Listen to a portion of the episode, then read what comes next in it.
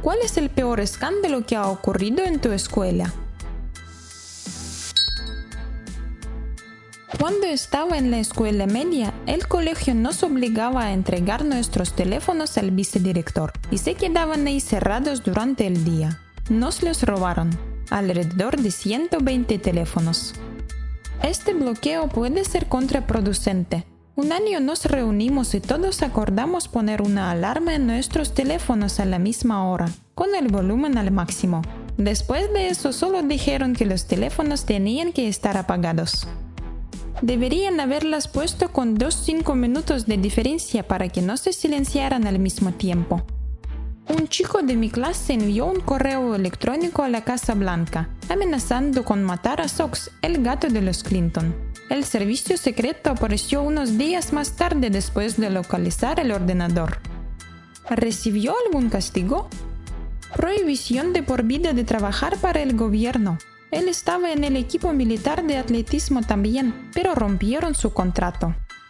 Primera semana de la escuela secundaria. Clase de educación física. La primera sección fue natación. No fue mi clase, sino la clase siguiente. Este chico estaba jugando con sus amigos en el agua, ¿quién podría aguantar la respiración más tiempo? Estaba subiendo a tomar aire y se golpeó la cabeza con la parte puntiaguda del canalón y nunca llegó a la superficie. Los amigos no se dieron cuenta, el profesor no se dio cuenta, Finalmente los jugadores de fútbol que volvían a los vestuarios se dieron cuenta. Acabó muriendo. El profesor fue despedido, aunque no le culparía del todo ya que estaba atendiendo y enseñando a niños que no sabían nadar o no eran fuertes nadadores. Un adulto para más de 60 niños, eso es culpa de la escuela. Entiendo que el profesor no se diera cuenta, pero los amigos que estaban compitiendo directamente con el niño no se dieron cuenta. Deben haber pensado que era bastante bueno en la contención de la respiración. Un estudiante asesinó brutalmente a sus padres. Era un amigo y co-capitán del equipo de fútbol. Su madre era mi profesora de inglés. Durante la escuela intermedia, algunos chicos vendían hierba y alguien que compró un poco la fumó en el edificio, lo cual fue una estupidez. El chico que se le vendió no quería meterse en problemas, así que activó la alarma de incendios para que la gente no encontrara al chico. Todos nos fuimos a casa después. Honestamente, eso es un pensamiento bastante rápido. Obviamente no es muy responsable, pero el chico que tiró de la alarma de incendios tenía unos instintos de autopreservación bastante agudos. Además, si se le acusa de dar una falsa alarma, puede decir legítimamente que vio humo. Cuando la profesora de religión engañó a su marido con el profesor de matemáticas. Podía salvar a otros del adulterio, pero no a ella misma. Larga historia. El director fue arrestado por esconder cámaras en el baño. Esto fue en la primaria. Él era un maldito pervertido. Dos cosas, ambas en la escuela media. Primera, estaba en casa un domingo viendo las noticias con mi madre cuando de repente apareció la foto de la ficha policial de mi profesora de sexto grado y decía que ella y su marido habían sido detenidos y la policía encontró como 6 libras de hierba de alto grado, lo que llevó a una orden de registro para su casa y literalmente dormían en un colchón inflable. Toda la casa era parte de una operación de cultivo. Parecía una hippie, pero no lo entiendo. No era para nada tranquila. Era una zorra.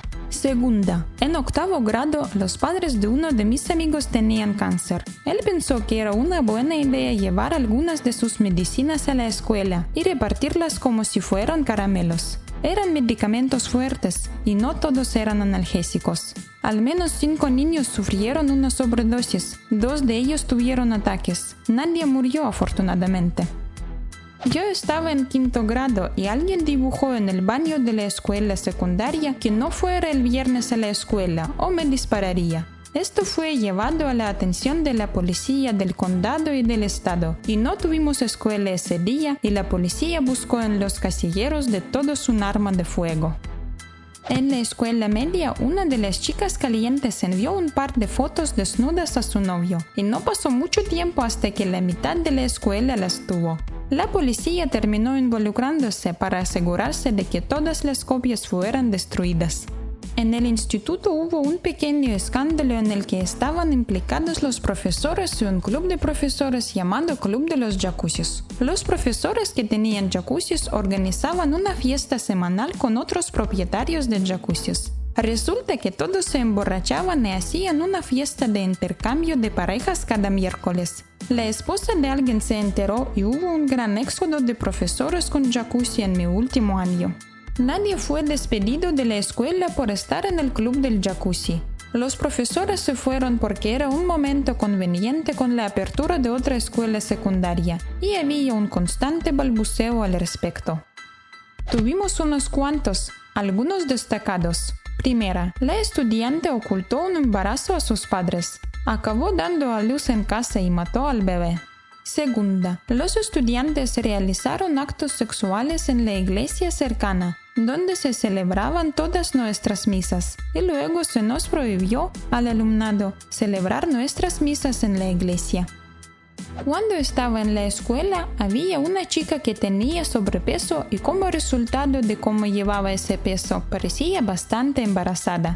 Los profesores no dejaban de llevarla a ella y a sus padres a las reuniones para hablar del tema. Y después de las veces que ocurrió, los padres se enfadaron y consiguieron que el colegio acordara que ya no avisarían a los padres o a los orientadores si pensaban que la chica estaba embarazada.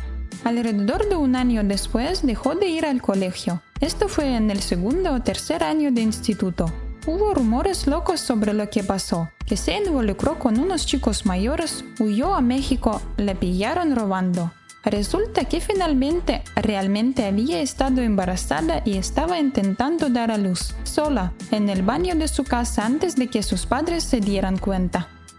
En el segundo año, una chica de mi curso cruzó las líneas amarillas yendo cuesta arriba por una colina, atropelló a una familia en un coche y mató a los dos padres y a uno de los niños.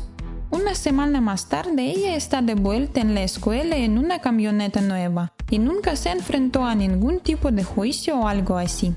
Sus padres eran grandes granjeros en el pequeño pueblo rural y tenían influencia en los sistemas judiciales locales, estoy seguro.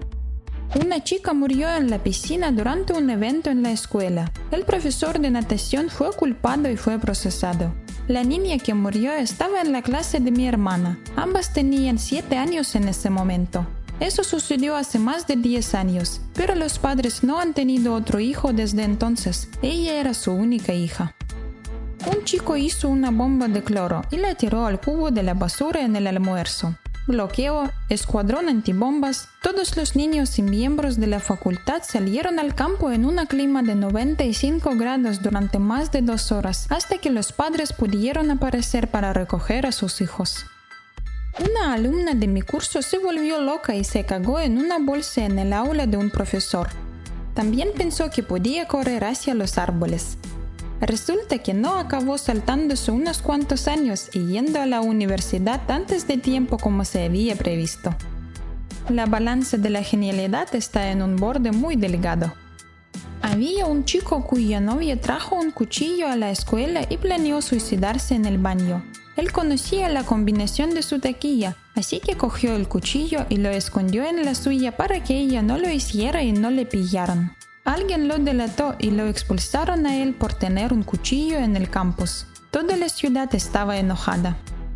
Una chica literalmente le dio una patada en los huevos a un chico tan fuerte que tuvo que ser hospitalizado. La chica tenía 15 años, el chico 11, y no hubo acciones debido a la falta de pruebas.